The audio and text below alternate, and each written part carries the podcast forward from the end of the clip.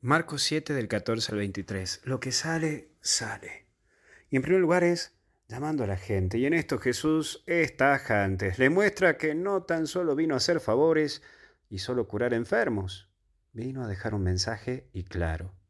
Que la religión no es más que Dios y que los externas o las cosas externas no las ve Dios o no las toma tan en cuenta, sino más bien el corazón de las personas. En el judaísmo estaba a un nivel muy grande las tradiciones y las leyes judías, dejando de lado a la persona y a su interior. Por eso tenemos que luchar hoy para no ser cristianos acartonados, que solo marcan el listo en su fichaje de devociones. Listo, cumplí el rosario, listo, hice la visita al Santísimo, listo, hice la visita a un enfermo, listo porque hice esto, listo porque hice otro. No, no, no. No, no podemos caer en esto.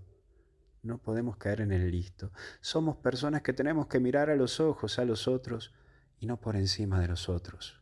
Porque somos cristianos, es decir, otros Cristo. Por un segundo lado está lo puro y lo impuro. Hay veces que nos creemos más puros por ser de una institución o por llevar un mero cumplir de cosas. Me giró varias veces en el día, bueno hoy, sino varios días atrás, en la cabeza una situación. Mira, hablando con una persona integrante de un grupo parroquial, le explicaba que había una nueva encargada de área. Y ella me dijo, no, me parece. Y le dije, ¿y por qué? Y ella me respondió, porque no me gusta su lenguaje y por su manera de ser. ¡Pah! Le dije que si vamos por eso, ni yo puedo ser cura si es así. Y sí, imagínate, encima yo que soy mal hablado y todo, imagínate eso.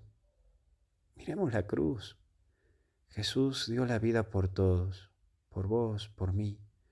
Mira quién es el primer santo de la iglesia. El primer santo de la iglesia católica es el buen ladrón. Incluso el mismo Jesús lo canonizó porque le dijo, hoy estarás conmigo en el paraíso. ¿Qué tal, eh?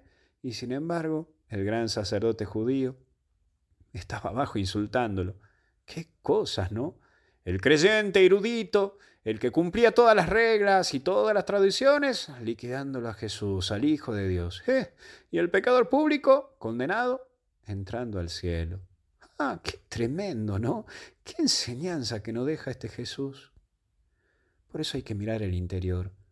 Cuán importante es trabajar el corazón y llenarlo de Dios. Es lo interior lo que mueve y lo que genera. Vos podés generar mucho. Encontrate a vos y con vos. Descubrí a Dios en vos y lleva a nuestro Dios a otros corazones que están vacíos. Dios no te abandona porque te ama. Que Dios te bendiga en el nombre del Padre, del Hijo y del Espíritu Santo, y hasta el cielo no paramos. Cuídate.